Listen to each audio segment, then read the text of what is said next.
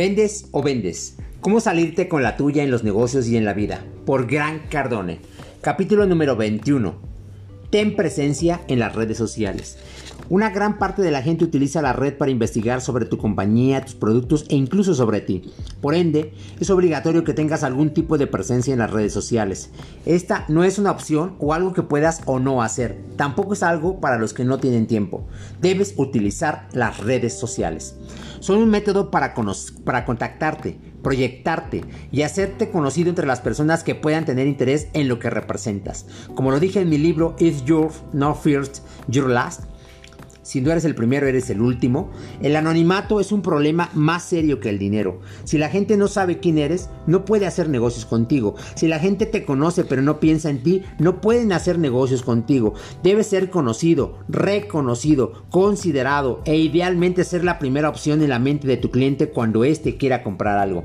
Hoy existe Facebook, Twitter, LinkedIn, Google y quién sabe qué más venga después. Estoy seguro de que en un futuro estos nombres dejarán de existir y serán reemplazados por otro tipo de avances tecnológicos. El día de hoy, todas estas aplicaciones representan algo así como los primeros anuncios de los periódicos y los espectaculares. Más allá del tiempo que te puedan quitar, las redes sociales son un medio gratuito para hacerte conocer. La clave es que sepas cómo utilizarlas, en vez de dejarte utilizar por ellas. Para la gran mayoría las redes sociales son algo parecido a ir a un bar o a una fiesta. Es probable que en un bar puedas hablar de negocios, pero lo más seguro es que la mayor parte del tiempo hables de otras cosas. Si quieres ver un ejemplo de cómo utilizar de manera correcta las redes sociales, mira las siguientes páginas que diseñé para demostrarle a la gente cómo interactuar y crecer en la red. Twitter arroba Gran Cardone y www.facebook diagonal com diagonal Cardon Success.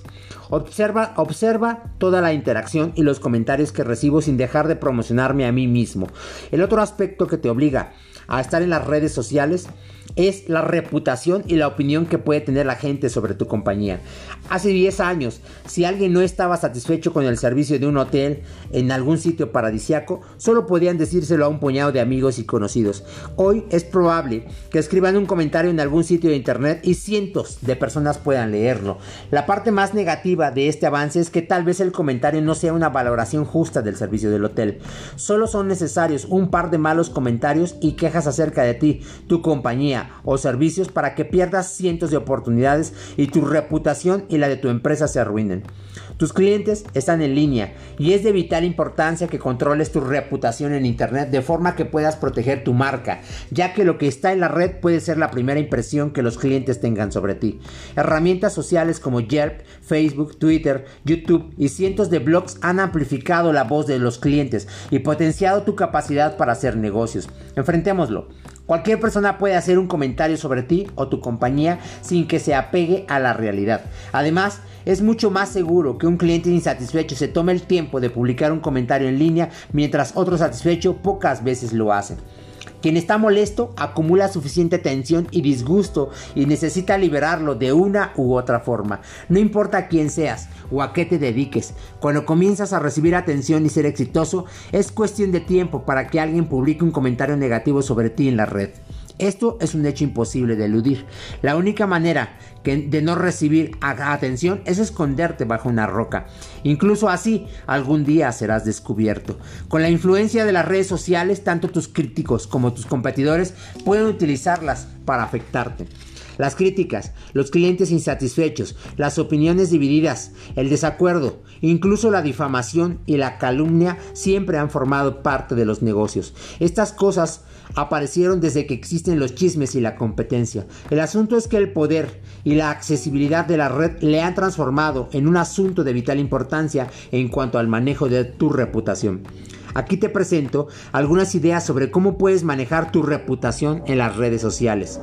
Número 1. Protege tu reputación en línea como proteges tu reputación en la vida real. Maneja los ataques personales en las redes de la misma manera en que manejarías un ataque personal. Maneja los ataques, no los ignores o los aligeres. Nada es más importante que tu nombre y tu reputación. Maneja todos los comentarios negativos como una oportunidad para hacer negocios. Cualquier queja, calumnia o insatisfacción de un cliente tiene que ser vista como una oportunidad y no como un problema, por lo menos hasta que demuestren ser lo contrario. Un cliente insatisfecho o un comentario negativo pueden transformarse en un cliente leal o una felicitación pública cuando se manejan de modo correcto.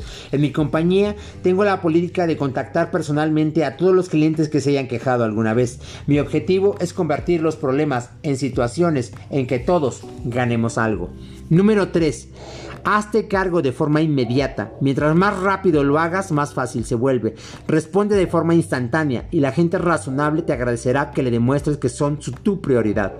Nunca respondas como si desearas que eliminen el comentario o la crítica. En lugar de eso, ve al grano y resuelve su queja. Uf, leí lo que escribiste y quise llamarte de inmediato para saber cómo ayudarte. No tenía ni idea. Por favor, cuéntamelo. ¿Qué puedo hacer para resolverlo? Una vez que reaccionas de manera correcta, la mayoría de la gente su comentario o publicará uno nuevo para decir lo grandioso que eres.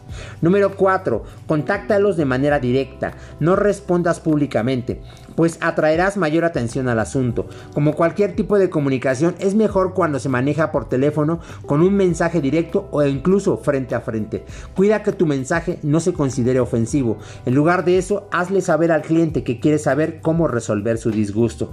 Sé proactivo. La mejor solución para resolver una crítica es ser activo y no pasivo. Genera iniciativas para recibir comentarios positivos, testimonios y videos acerca de ti o tu compañía. Motiva a la gente que le gusta hacer negocios contigo para que hablen bien de ti. Diseña una campaña de relaciones públicas agresiva y que comunique tu buen trabajo, tus esfuerzos y las contribuciones que has hecho para contrarrestar los comentarios negativos. Llámanos si quieres conseguir ayuda sobre cómo establecer tu reputación de manera sólida en las redes sociales. Conoce tus límites. Si bien yo creo que cualquier queja representa una oportunidad, debes ser capaz de reconocer qué batallas puedes pelear y de cuáles es mejor retirarte. Hay personas cuyo único objetivo es desgastarte. Ellos no buscan soluciones, quieren chuparte como vampiros. Hay gente a la que solo le interesa hacer ruido, generar conflictos y divulgar odio. Cuando te des cuenta de que solo quieren afectarte, ignóralos y no te enganches. Lo más importante es que construyas tu reputación en las redes sociales de la misma forma en que construyes tu reputación y manejas tus relaciones públicas en la vida real. Es solo cuestión de tiempo para que alguien publique un comentario negativo sobre ti, el cual puede ser una exageración de alguna queja mínima o una total mentira. Es un hecho innegable. En el momento en que recibes atención, recibirás críticas. Proteger tu reputación en la red requiere que sepas cómo hacer que la gente que busca información sobre ti encuentre lo que tú quieres que sepan. Conviértelo en una prioridad y sé proactivo. Por último, la principal excusa para no usar las redes sociales es la falta de tiempo. Estoy de acuerdo, no tienes por qué perder tu tiempo como lo pierden 99% de los usuarios. En lugar de eso, aprende a usar las redes para ahorrar tiempo. Hazte de un espacio, vuélvete conocido y establece una reputación en la red suficientemente sólida. Yo, personalmente, me desenvuelvo en tres lugares, Facebook, Twitter y Google. No es la falta de tiempo lo que te impide desenvolverte en la red, es falta de compromiso y comprensión de tus deberes. Programa de trabajo para conseguir un éxito de 250 mil dólares. Programa de trabajo de 250 mil dólares. Ve al trabajo para prosperar no para trabajar. 6 a.m. Despierta. La regla es dos horas antes de llegar a algún sitio. Escribe tus objetivos del día. Ejercítate y escucha o vea programas de entrenamiento sobre ventas. 7 de la mañana. Vístete para el éxito. Haz de tu tiempo en el coche tiempo para aprender. Contenido enfocado a las ventas. Desayuna. Déjate ver por los clientes. 7.45. Llega temprano a la oficina. Planea estrategias para resolver situaciones prácticas. Reúnete con tu equipo. Reuniones cortas, positivas. No más de 20 minutos. Haz una lista de las personas que verás durante el día. Reserva un espacio para ir a comer con alguien en la semana. Tus clientes habituales son un perfil seguro. Planea acciones masivas. Dale seguimiento a 100% de las oportunidades que se te plantearon el día anterior. No hagas excepciones. Llama a por lo menos 5 clientes para informarles de las mejoras en tus servicios. Llama a todos los clientes con los que te escribiste la semana anterior. Envía correos electrónicos a tus listas de contactos con las últimas ofertas de tu compañía. 12 del día. Llama a tus clientes para invitarlos a almorzar. Almuerza con un cliente o déjate ver en los sitios a los que estos van de 1 a 5 de la tarde. Flujo masivo. Mándale correos promocionales a los últimos 5 clientes que te hayan comprado algo. Mándale correos promocionales a todos los contactos con los que te hayas escrito durante los últimos 10 días. Mándale por correo 5 promociones a tus amigos. Mándale por correo 5 promociones a todos tus contactos de trabajo. Manda 5 tarjetas de felicitación de cumpleaños. Visita algún cliente al salir de la oficina. De 5 a 8. Revisa tus citas para el día siguiente y los posibles clientes con los que puedas encontrarte sin una cita programada. Continúa llamando por teléfono hasta que el día concluya.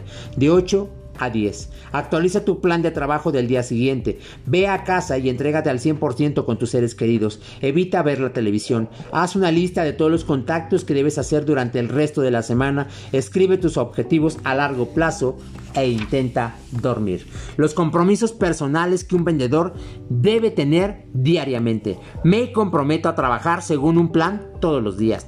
Me comprometo a tener una actitud servicial con todos mis clientes. Me comprometo a hacer todo lo que esté en mis manos. Me comprometo a superar las expectativas de mis clientes. Me comprometo a estar concentrado en conseguir lo que quiero. Me comprometo a tomar todas las oportunidades que se me presenten. Me comprometo a darle seguimiento a todas las oportunidades. Me comprometo a ser excesivamente ético en todas las áreas de mi vida. Me comprometo a generar mis propias oportunidades cada vez que pueda. Me comprometo a aprender algo diariamente. Me comprometo a entrenarme todos los días.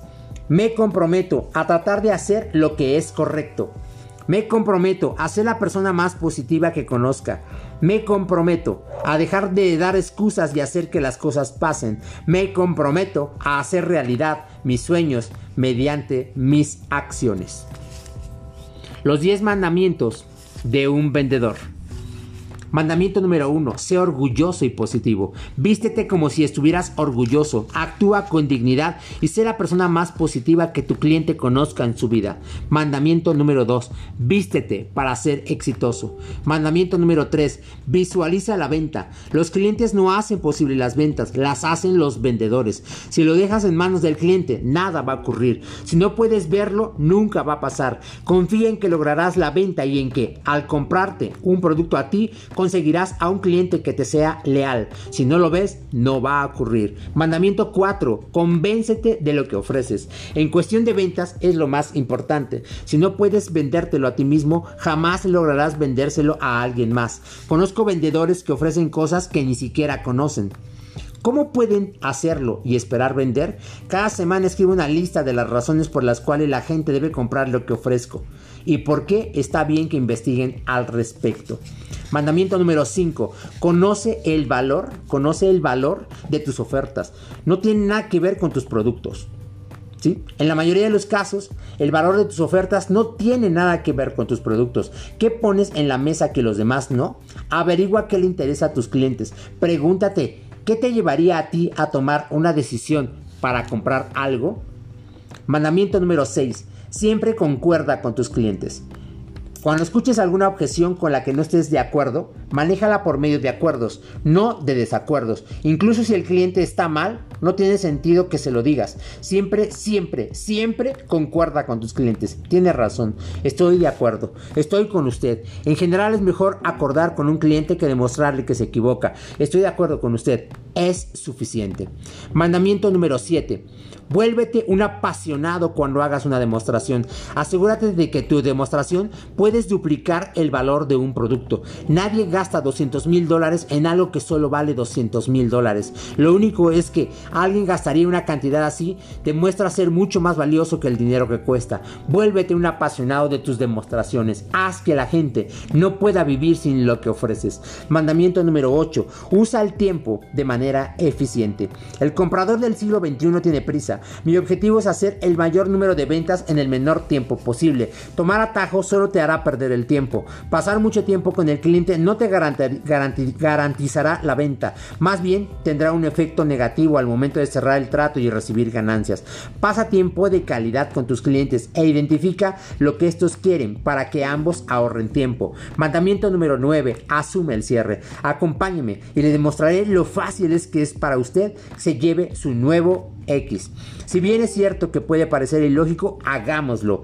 Haz que sea difícil que te digan que no. No preguntes, solo hazlo. Acompáñeme y firme aquí. Son dos de las experiencias más poderosas de un vendedor. Mandamiento número 10. Siempre insiste en cerrar la venta. Hasta que la transacción no se completa, le eres inútil al cliente. La mayoría de los vendedores nunca insisten demasiado para cerrar un trato. Firme aquí son palabras de un ganador. Ser capaz de manejar cualquier tipo de objeción si eres exitoso o no lo eres.